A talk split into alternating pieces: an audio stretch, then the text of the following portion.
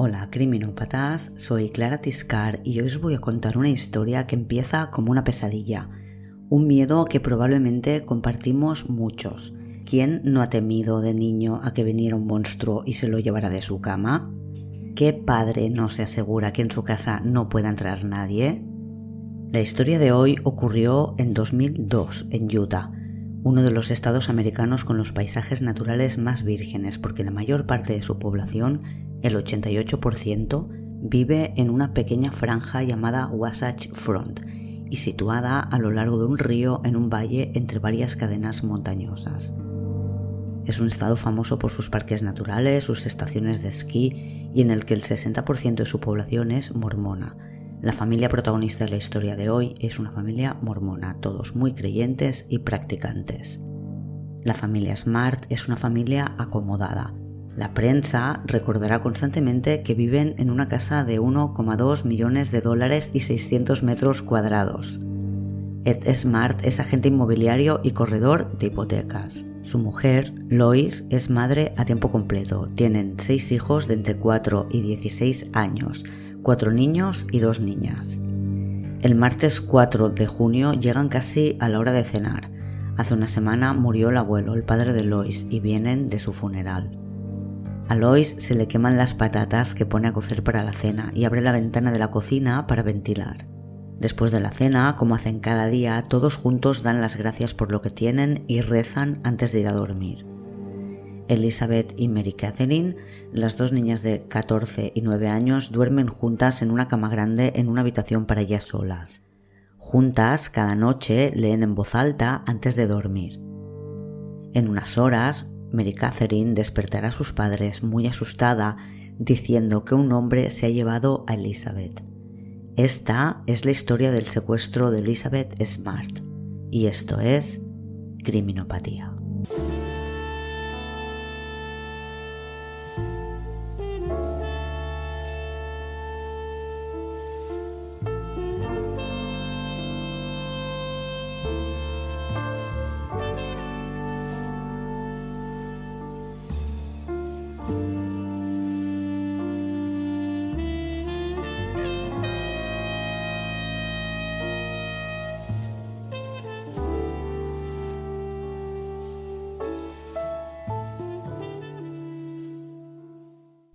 Es miércoles 5 de junio de 2002. Estamos en Federal Heights, un barrio en las afueras de la ciudad de Salt Lake City, en Utah.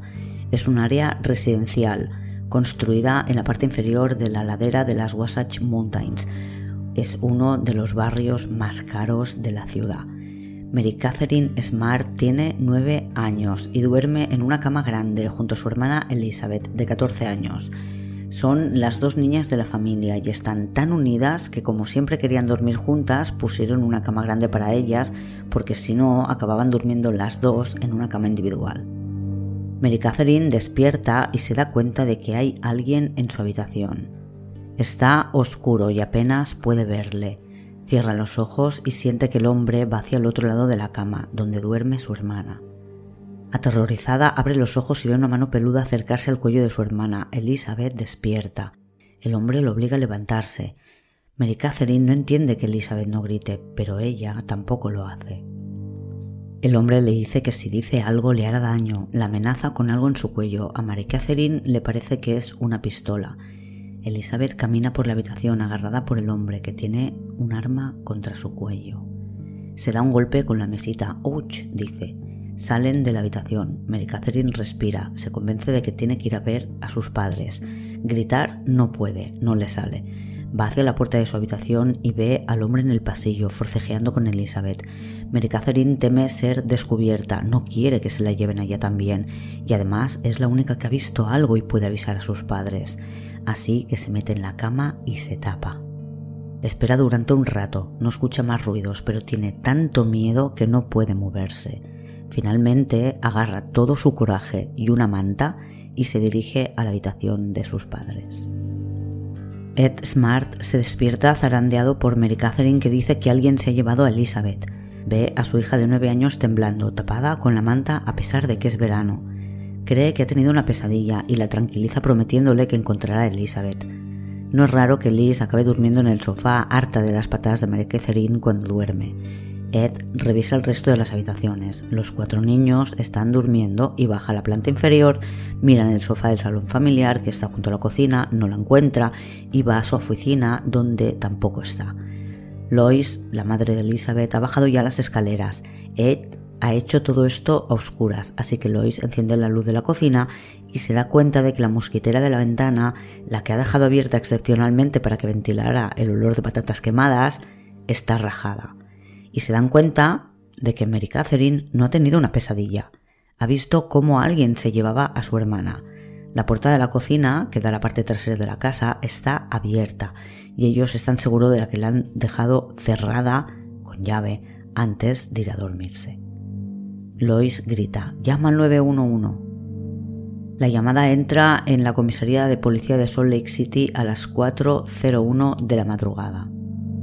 Ya es 5 de junio. Ed está desesperado, suplica que vengan rápido, alguien se ha llevado a su hija. Después de llamar a la policía, Ed llama a uno de sus hermanos. En total son seis hermanos. Y Lois, su mujer, en total son ocho hermanos. A su hermano le dice, venid rápido, alguien se ha llevado a Elizabeth. La policía llega a casa de la familia Smart a las 4.13 de la noche. En cuanto se enteran que María Catherine ha sido la única testigo, piden a los padres que no hablen con ella sobre este tema, que no le pregunten, porque cuantas más preguntas responda, más tenderá a rellenar los huecos que falten y la historia se irá desvirtuando. Los primeros policías que acuden a la escena no hablan con ella, están más pendientes de conseguir pruebas que de otra cosa, porque además la casa está llena de gente.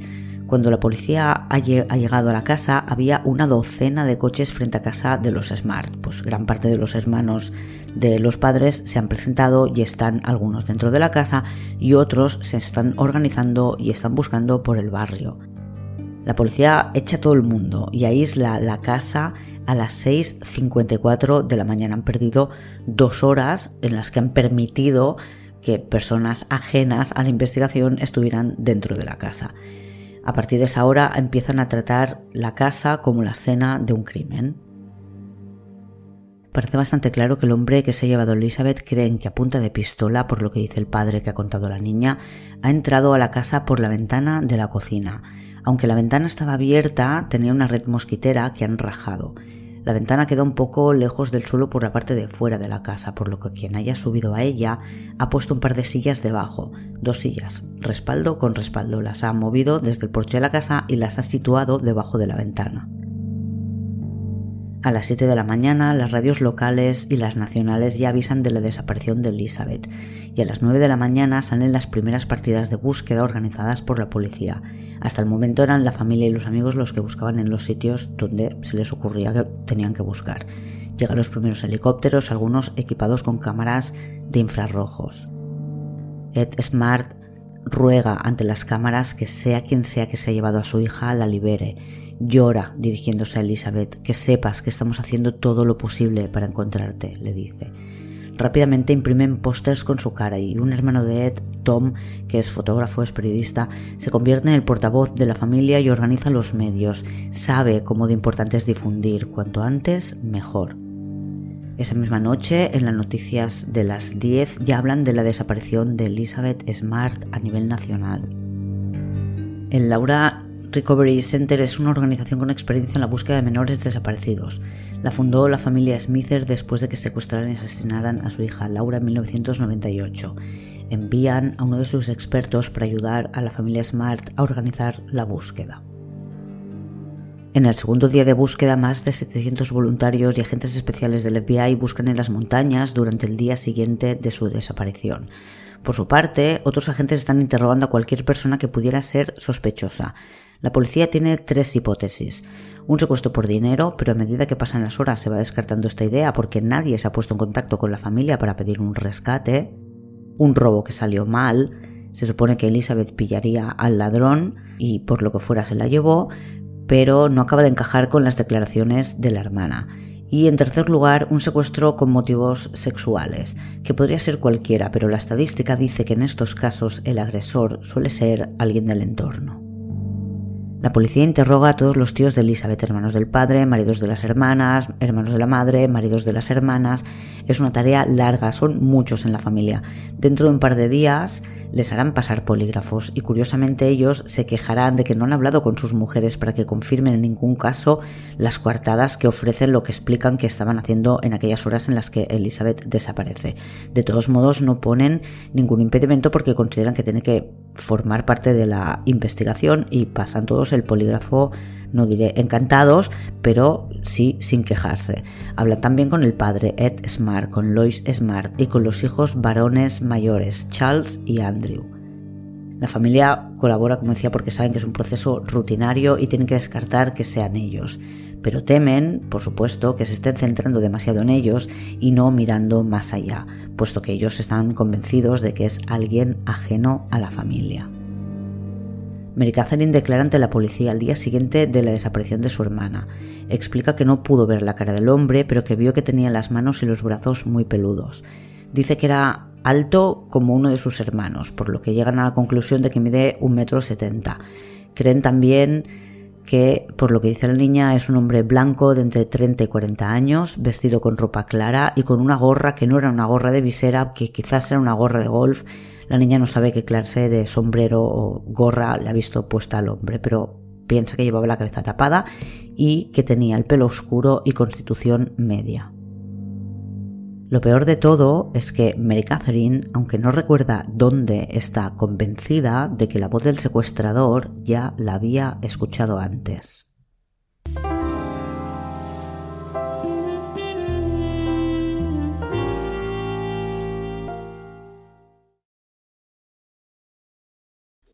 El día 7 de junio, cuando hace un par de días que Elizabeth fue secuestrada, el repartidor de leche del barrio cuenta que vio a un hombre durmiendo en un coche. Recuerda los números de la matrícula del coche y el modelo de vehículo. Y en los medios van recordando que cuantas más horas pasan, menos posibilidades tienen de encontrar a Elizabeth con vida. Pero la familia está convencida de que sigue viva aunque no hayan pedido ningún rescate por ella. La policía en estas 48 horas ha recibido más de mil llamadas con posibles pistas y tienen que analizarlas todas y hablar con aquellas personas que aportan alguna información que podría ser de interés. Primero, decidir eh, qué información es de interés y después hablar con esas personas. Siguen sobre la pista del hombre misterioso que dormía en el coche y están elaborando un listado con las personas que han trabajado en los últimos meses en el vecindario o que pasan habitualmente por el barrio.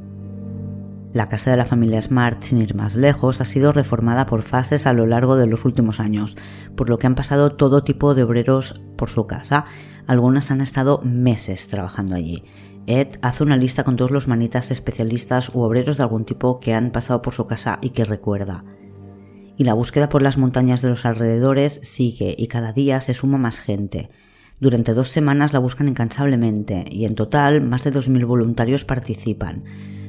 Son 100 los agentes de policía destinados a dirigir estos grupos de búsqueda, pero no encuentran ningún rastro de Elizabeth. Y durante los primeros 10 días, Mary Catherine es sometida a cuatro interrogatorios formales. Hablan de forma informal muchas más veces con ella. La interrogan la policía y expertos forenses, pero es difícil precisar qué recuerda, qué añade ella, qué ha imaginado cómo lo recuerda, cómo se ha ido desvirtuando. También es muy difícil precisar el tiempo que estuvo esperando en su cama antes de atreverse a ir a avisar a sus padres. Sus padres creen que fueron un par de horas, pero nadie puede asegurarlo. Y los detalles que da sobre el hombre parecen contradictorios porque no le ve la cara, pero les parece raro que le pudiera ver los brazos peludos. Además, en alguna de las declaraciones dice que el hombre llevaba una chaqueta oscura. Tampoco tienen claro si la altura que ha indicado es de fiar, puesto que ella estaba tumbada en la cama y la percepción podría ser errónea. Apenas saben nada y no tienen pruebas físicas que apunten a nadie. Han encontrado muchísimas huellas dactilares en las sillas, la ventana, la cama, la mesita de Elizabeth. Han aislado un par que creen que por la ubicación, porque están en la cama y en la mesita, podrían ser del secuestrador, pero no está en absoluto claro descartan con estas huellas a todas las personas que han interrogado, pero entre la familia y algunas personas que ya han ido interrogando de aquella lista, tienen más de 80 personas y es un proceso muy largo ir descartando a todo el mundo. Deducen que el secuestrador entró por la ventana aprovechando que estaba abierta. En la casa hay un sistema de seguridad que funciona por magnéticos en las puertas. Cuando alguna se abre, salta la alarma.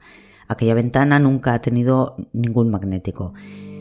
La puerta de la cocina por la que salieron sí tenía un magnético, pero hacía semanas que se había caído una de las dos piezas y nadie lo había arreglado, por lo tanto era como si no tuviera alarma, no estaba funcionando. El hombre sospechoso que dormía en un coche es identificado como Brett Michael Edmunds pero no saben dónde localizarle, hasta que le ingresan en un hospital con una sobredosis el 23 de junio. Cuando se recupera le llevan a la cárcel por haber violado su condicional, pero aunque le consideran una persona de interés, no tienen nada contra él y nunca llegan a acusarle de nada relacionado con Elizabeth. Entre la lista de personas que trabajaron en la casa de los Smart, la policía ha encontrado un perfil que les resulta interesante. Es Richard Ritchie, un manitas que estuvo varios meses trabajando en casa de la familia Smart en 2001, un año antes del secuestro de Elizabeth. Estaba en ese momento y está ahora también en libertad condicional. Ha estado en la cárcel en muchas ocasiones, habitualmente por robar en casas. La acusación más grave que le hicieron fue intento de homicidio, cuando disparó a un policía que intentaba pillarle después de atracar a una farmacia. Ed Smart lo recuerda como un tipo simpático, amable con la familia y divertido con los niños. Confiaban en él hasta que echaron de menos algunos objetos. Richie negó que hubiera robado nada, pero Ed le despidió. Empiezan a investigar a Richie y se dan cuenta que durante los días del secuestro de Elizabeth, Richie no estuvo en la ciudad. Tenía su coche en el mecánico y por lo visto llamó a su mujer para ir a recogerlo. Se lo llevó el 30 de mayo y lo devolvió el 8 de junio.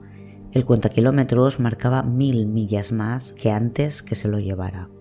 La policía le pregunta a Richie por lo que hizo durante esos días, pero aparentemente no quiere contar dónde ha estado. En una de las ocasiones que van a su casa a preguntarle, parece que le encuentran cenando y como está tomando cerveza, pueden detenerle por haber violado su condicional y le envían a la cárcel. Es 14 de julio. Su mujer no tiene ningún problema en que revisen su propiedad y encuentran enterrado en el huerto varios de los objetos robados en casa de la familia Smart. Richie acepta que robó en esta casa, incluso el brazalete carísimo que le acusaban de haberse llevado, pero dice que no tiene nada que ver con la desaparición de Elizabeth. Mary Catherine, cuando se entera de que le han detenido, dice que de ninguna de las maneras fue Richard quien entró en la habitación aquella noche. Su voz no fue la que escuchó. Pero la policía no le cree, a pesar de que él lo niega una y otra vez en los interrogatorios que le hacen.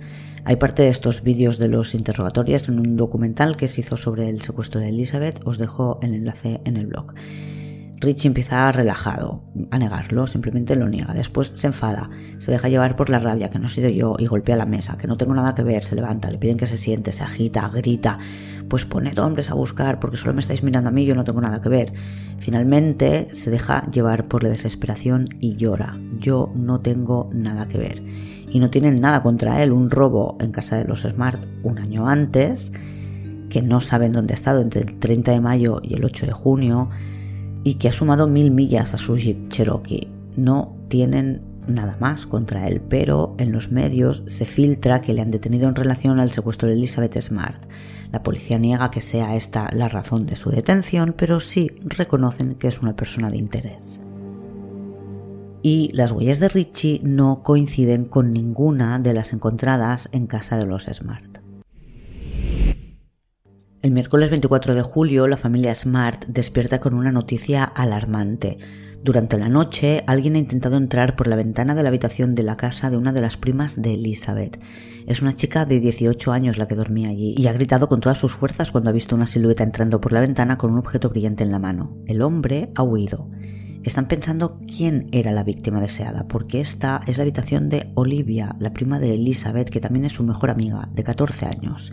Esta noche había cambiado de habitación con su hermana mayor, que tiene 18. La familia cree que el secuestrador es el mismo y que quiere llevarse a Olivia para hacerle compañía a Elizabeth. Creen que es una clara señal de que Liz está viva. La policía por su parte cree que tienen al sospechoso correcto identificado, está en la cárcel, por lo que no dan demasiada credibilidad a este intento de secuestro. Creen que posiblemente habrá sido una broma o algún imitador.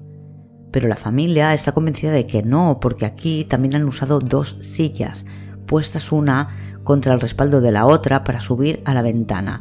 Es exactamente lo mismo que hicieron en casa de Elizabeth Smart. Y este es un detalle que no se ha filtrado a la prensa. Y en la cárcel, Richard Ritchie está recibiendo el trato más duro. Ha sido una petición expresa de la policía para que se rompa y confiese. Le tienen en aislamiento, solo puede salir de la celda entre una y tres horas al día con grilletes en manos y pies y con una capucha. No tiene ninguna comida caliente. Y a pesar de que no confiesa en ningún momento, el día 31 de julio de 2002 la policía lo califica oficialmente como sospechoso. Creen que quiso entrar en la casa de los Smart a robar por segunda vez y que Elizabeth se despertó y le reconoció, aunque eso no encaja con lo que vio Mary Catherine. La policía cree que se llevó a Elizabeth para que no pudiera denunciarle y que tiene que estar muerta. Tienen que creer que está muerta porque si no, no se la habrían llevado a la cárcel y le habrían seguido para ver si les llevaba hasta ella. A finales de agosto, Richard Ritchie sufre un derrame cerebral y entra en coma en el hospital. Muere tres días después, el 30 de agosto. Y llega el mes de septiembre y la madre de Elizabeth, Lois, cuenta después en una entrevista, empieza a pensar que tiene que aceptar que quizás su hija nunca vuelva a casa. El 12 de octubre de 2002, Mary Catherine, que está ordenando su habitación, se encuentra el libro Guinness de los récords. Lo ojea antes de ponerlo en su sitio y ve una imagen de la mujer más musculosa del mundo. La mente tiene conexiones que no siempre somos capaces de comprender y la de Mary Catherine la lleva a imaginarse hombres musculosos y barbudos en Harley Davidson y de repente se acuerda de quién era la voz del secuestrador.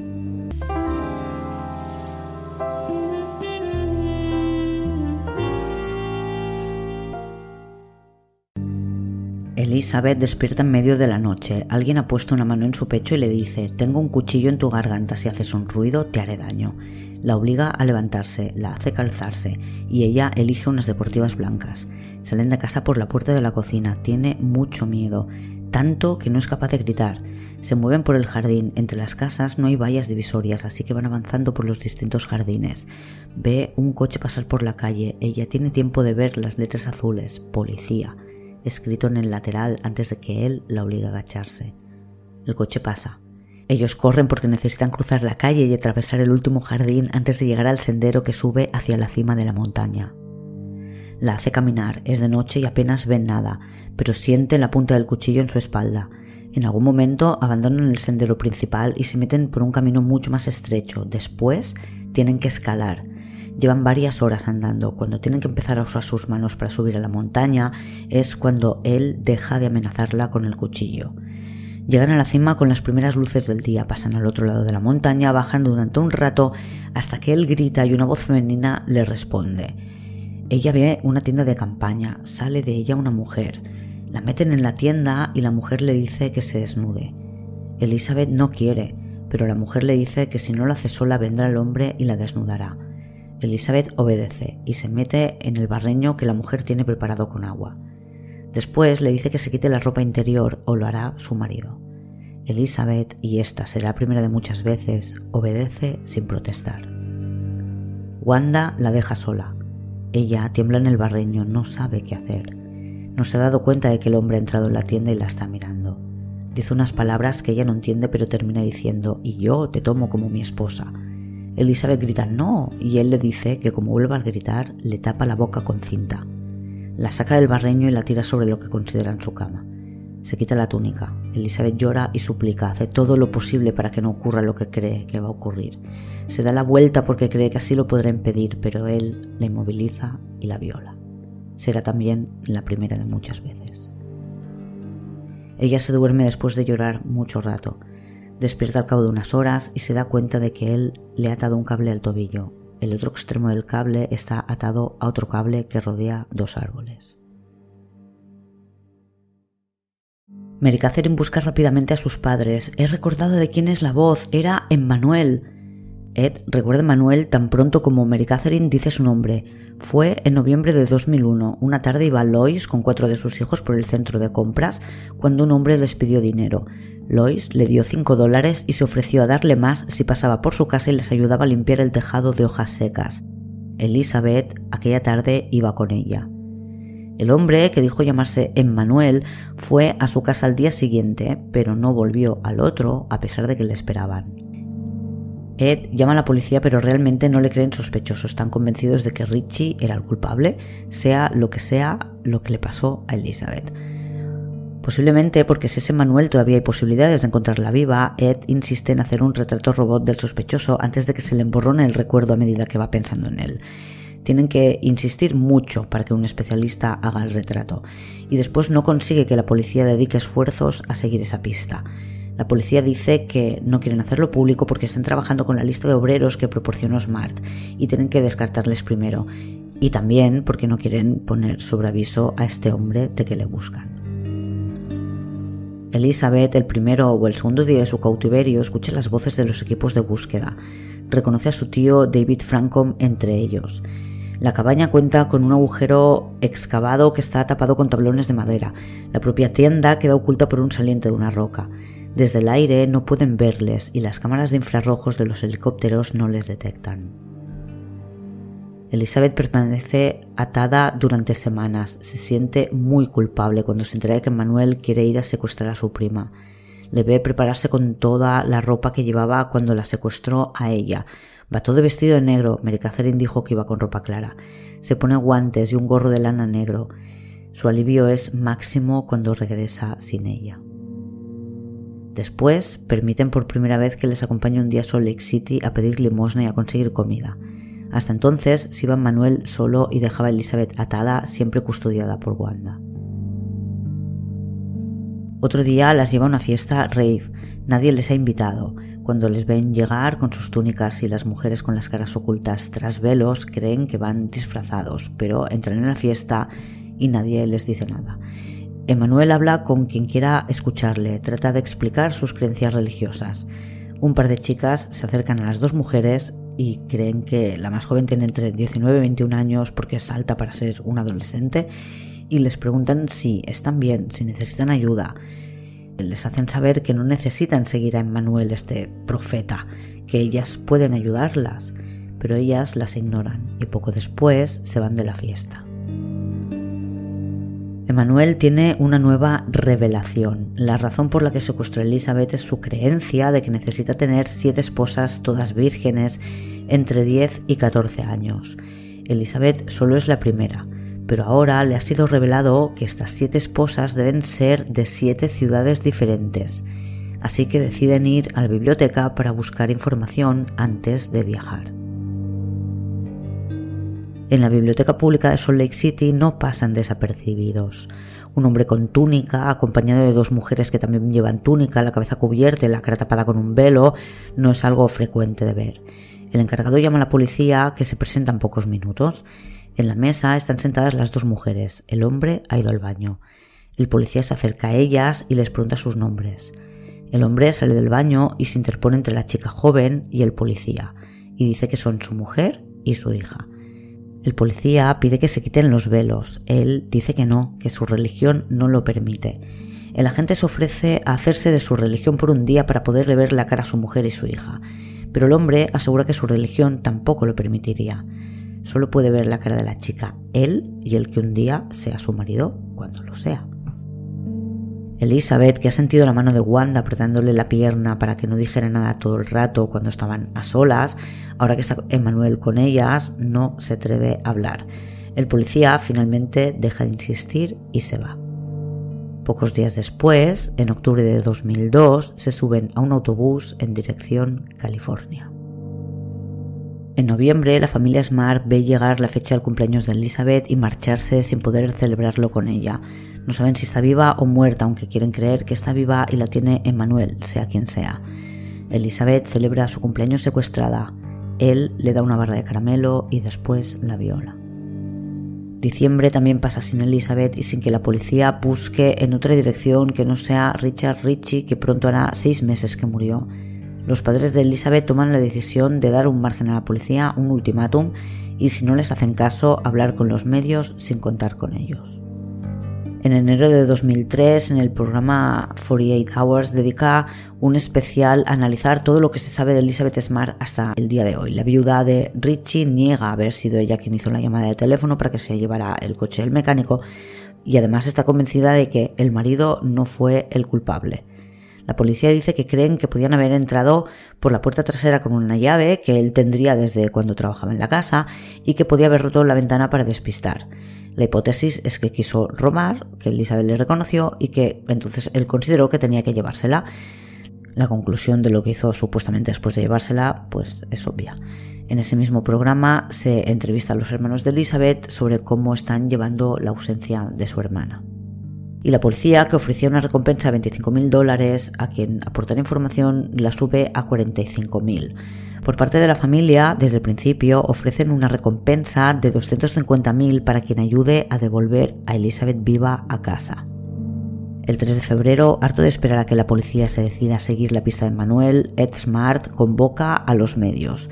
Cuenta que su hija Mary Catherine reconoció la voz como la de un hombre que se llama predicador, que pide en la calle y que había aceptado limpiar de hojas el tejado de su casa unos meses antes. Difunde el retrato robot del sospechoso y la magia ocurre porque llama una mujer diciendo que está convencida de que el retrato robot es de su hermano, que anda por ahí diciendo que es un predicador. Su nombre es Brian David Mitchell y les proporciona imágenes del hombre en cuestión. Tom, el tío de Elizabeth, llama a la hermana de este hombre, la que ha hablado previamente con la policía. Habla con el marido de esta mujer, que le dice que su cuñado está lo suficientemente loco que ellos nunca habrían imaginado que hiciera algo así, pero que sí, que está lo suficientemente loco como para hacerlo. Que hace tiempo que vive en un tipi en algún lugar de las montañas y que nunca ha querido decirles dónde vive. Pero está seguro que aunque sea un loco, no es un asesino y que si secuestró él a Elizabeth, tiene que seguir viva. La policía comprueba que durante el secuestro de Elizabeth, Brian David Mitchell ha sido detenido un par de veces, una en Utah y la otra en California. En California viven cerca de un lago, en una zona donde hay varios campamentos de personas sin hogar. Ahí Brian intentó secuestrar otra chica en San Diego, la hija de un hombre al que conoció en la iglesia mormona, pero no lo consigue. Se frustra y cree que Dios le ha retirado su favor y que tienen que ir a otra ciudad como Nueva York para conseguir otra esposa. En marzo de 2003, Brian David Mitchell es detenido en San Diego, California, cuando intenta entrar en una iglesia, imagino que a robar está una semana encerrado. Como ya ha ocurrido otras veces, durante esta semana Elizabeth y Wanda están solas y cuando se les acaba la comida no pueden ir a por más porque Wanda no quiere dejar a Elizabeth sola por si consigue escaparse, prefiere pasar hambre. Brian regresa de la cárcel convencido de que ha empeorado su mala suerte y ese es el clavo ardiendo al que se agarra Elizabeth para convencerle de volver a Utah, porque él sigue pensando en ir a Nueva York. En Utah les fue bien, dice ella, deberían volver ahí. El retrato robot y las fotografías proporcionadas por el familiar principal sospechoso, Brian David Mitchell, son emitidas en varios programas de alcance nacional y con muchísima audiencia, como America's Most Wanted. Porque la policía, una vez salió de la cárcel, le ha perdido el rastro. Saben que es un hombre nacido en Utah hace 50 años, con una infancia que él define como dura. Se casó por primera vez a los 18 con una chica de 16, tuvieron dos hijos que acabaron bajo la protección de servicios sociales tras el divorcio de sus padres. Se casó de nuevo con una mujer que ya tenía cuatro hijos y tuvieron dos hijos juntos. Esa mujer le acusa de abusar de uno de sus hijos y años más tarde la hijastra explicará que la violó durante años. Dicen que sus ideas no eran raras al principio, pero que poco a poco con los años las fue radicalizando hasta que abandonó a esta familia para irse al norte del país para ser Hare Krishna. Y el día que obtiene el divorcio de esta segunda esposa, se casa con la tercera, Wanda Bartzi, que ella tiene seis hijos y es nueve años mayor que él. A mediados de los 90 venden todas sus posesiones para vivir de la tierra y la caridad y él empieza a soñar con tener un harén de siete esposas, todas vírgenes. En Salt Lake City a este hombre le conocen en el ejército de salvación. Era de los habituales hace unos meses, pero ahora nadie sabe dónde está. Sus hijastros colaboran en la búsqueda por toda la ciudad, van a los lugares que saben que frecuenta, en los que les gusta predicar o pedir, pero no le encuentran en ninguna parte Y todo el mundo ha visto la imagen de Brian David Mitchell y saben que se hace llamar Emmanuel, que va acompañado con dos mujeres cubiertas de velo y tienen su imagen muy fresca en la memoria. Y el día 12 de marzo de 2003, la policía de Sandy en Utah recibe dos llamadas casi simultáneas alertando de tres personas que responden a la descripción de la chica a la que buscan desde hace meses y sus secuestradores.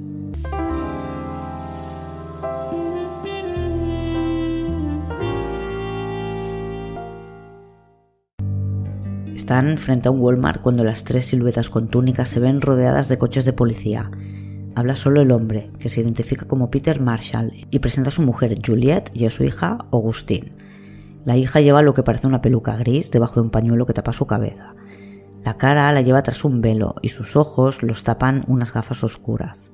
El supuesto padre dice rápidamente que no se las puede quitar porque acaban de hacerle una cirugía. Las separan, preguntan a la chica. Ella dice que es Agustín Marshall. El policía le dice que él cree que es Elizabeth Smart.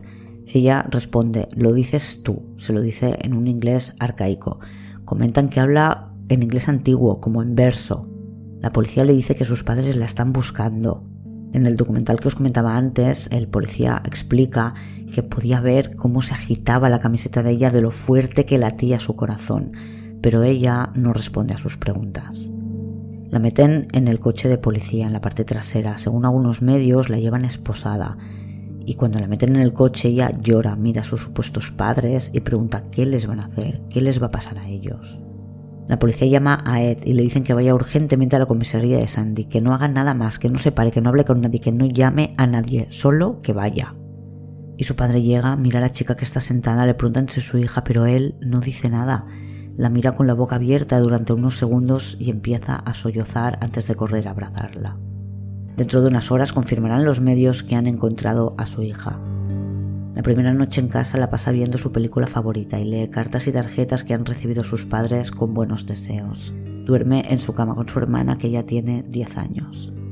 La cama es la misma, pero la habitación la redecoraron hace unos meses.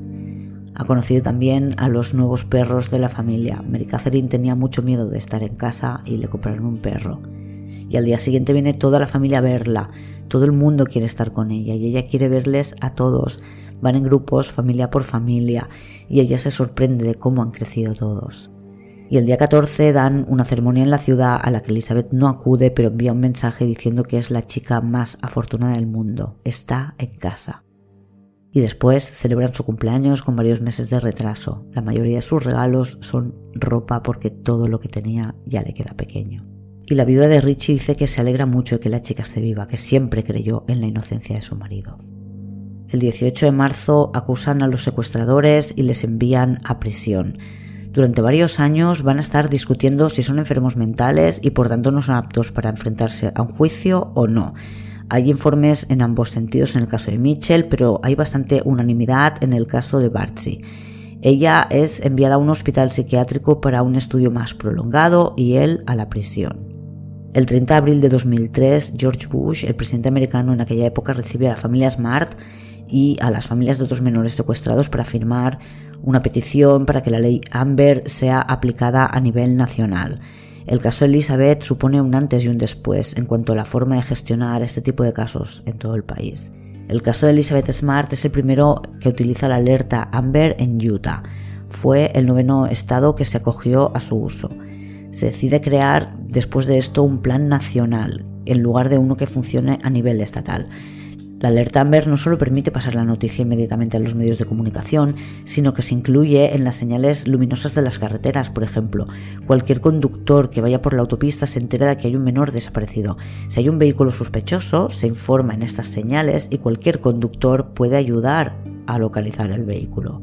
Hoy en día además se automatizan mensajes en las redes sociales, los medios de comunicación, se pasan también alertas a organizaciones de niños desaparecidos, Elizabeth tardó meses en volver al colegio, pues se dedicó a curarse y hacer terapia en exclusiva durante una buena temporada. Finalmente, Wanda Bartsy se declara culpable de secuestro y aceptó una sentencia de 15 años a cambio de proporcionar información contra su ya ex marido. Esto ocurre en mayo de 2010, siete años después. De los 15 años de condena se restarán los que ya ha pasado encerrada. Creen que podría salir de la cárcel entre 2016 o 2018. El juicio contra Brian David Mitchell empieza el 1 de noviembre de 2010. Ha sido expulsado de muchas de las vistas previas para determinar su salud mental, pero finalmente se somete al juicio. Elizabeth declara, tiene 23 años ya, y es capaz de relatar el horror al que fue sometida. Ella lo llama nueve meses en el infierno. Con sus declaraciones en el juicio he escrito su parte de la historia. Este hombre la violó durante nueve meses, a veces hasta cuatro veces al día. Cuando no la violaba la tenía atada a un árbol. Ella había crecido en una sociedad muy conservadora, no tenía ni idea de nada de sexo. Jamás había chateado online y nunca había salido con un chico. Este hombre la obliga a ver porno y le muestra con su esposa Wanda lo que quiere que ella aprenda. Le da alcohol y drogas y ella aprende rápido que si no come el alcohol le hace más efecto. Wanda se sentaba ahí a mirar cómo la violaba jamás tuvo un gesto bueno con ella. En el juicio queda claro también que en agosto de 2002 la policía de Salt Lake City recibe una llamada de la biblioteca pública alertando de que podían haber encontrado a Elizabeth y el agente de policía interroga a la supuesta familia y les deja marchar. Podría haberle ahorrado siete meses de sufrimiento a Elizabeth, pero quedó convencido de que no eran ellos por el talante calmado del hombre no le pareció que fuera un secuestrador de menores. Queda claro que sí, lo es, porque él decidió que quería llevársela cuando la vio comprando con su madre, le pidió dinero y preguntó si tenía algún trabajo para él con la intención de ver dónde vivían. Por eso solo estuvo unas horas en su casa. Los meses siguientes se preparó para secuestrarla y consiguió todo lo que necesitaba. En California intentó secuestrar a otra chica y además allí también les paró la policía y preguntó. Ellos dieron, como siempre, otros nombres y tampoco consiguieron que las mujeres mostraran su cara. Y de nuevo la policía les dejó marchar sin que se identificaran y sin problemas. Y ninguna de las huellas encontradas en casa de los Smart coincide con Mitchell, pero tienen pruebas suficientes contra él. Tienen la declaración de Elizabeth Smart. En diciembre, el jurado popular declara culpable a Brian David Mitchell y en mayo de 2011 es condenado a cadena perpetua sin posibilidad de libertad condicional. Poco después, Elizabeth crea su fundación para ayudar a los menores que han sufrido abusos, para denunciarlos y superarlos. Y en 2004, la viuda de Richie había puesto una denuncia contra el Departamento de Prisiones de Utah, pidió 150.000 dólares, antes ya había demandado al Departamento de Policía y algunos policías en concreto, porque en la cárcel no actuaron como deberían haberlo hecho, teniendo además en cuenta el historial médico de Richie, porque según su mujer cambiaron resultados médicos para que no parecieran culpables de nada. La policía pidió además que sus condiciones fueran las más duras para esperar que se rompiera y confesara dónde estaba el supuesto cadáver de Elizabeth. La demanda es por muerte injusta, castigo cruel, falso arresto y calumnia. El juez rechaza juzgar el caso. Wanda salió de la cárcel el 19 de septiembre de 2018. Elizabeth pidió a las fuerzas del orden y a la familia de la mujer que la mantengan controlada. Patsy se comprometió a no visitar jamás un lugar en el que pudiera estar algún miembro de la familia Smart. Como detalle curioso, comentar que hace un par de años Ed Smart salió del armario. Publicó a través de Facebook que es homosexual, que se había divorciado de Lois y que abandonaba la iglesia del Jesucristo de los últimos días. Hoy en día Elizabeth está casada y dedicada al trabajo de su fundación. Conoció a su marido en unas misiones mormonas, creo que en París. Se casaron en una isla hawaiana y tienen de momento tres hijos. Se dedica a ayudar a concienciar a personas que han sufrido experiencias similares. Y este ha sido el caso de Elizabeth Smart, un caso contra las estadísticas. En el último episodio del Club de Fans hablé del caso de Casey Booty, a quien secuestran también en 2002. La secuestran mientras Elizabeth está desaparecida y que todo lo contrario que Elizabeth era una niña que tenía una gran actividad online. Fijaros como situaciones totalmente distintas. Una tenía una gran actividad online y va alguien a secuestrarla en su casa y la otra nunca ha salido con chicos, nunca ha tenido una actividad online. Es una niña la que han protegido y ha estado siempre en la iglesia y una casa súper conservadora y también acaba yendo alguien a su casa a buscarla y a secuestrarla. Si queréis escuchar el episodio de Casey Woody no estáis en el club de fans, podéis entrar en el club en criminopatía.com barra fans. Nada más por hoy. Hasta la semana que viene, criminópatas.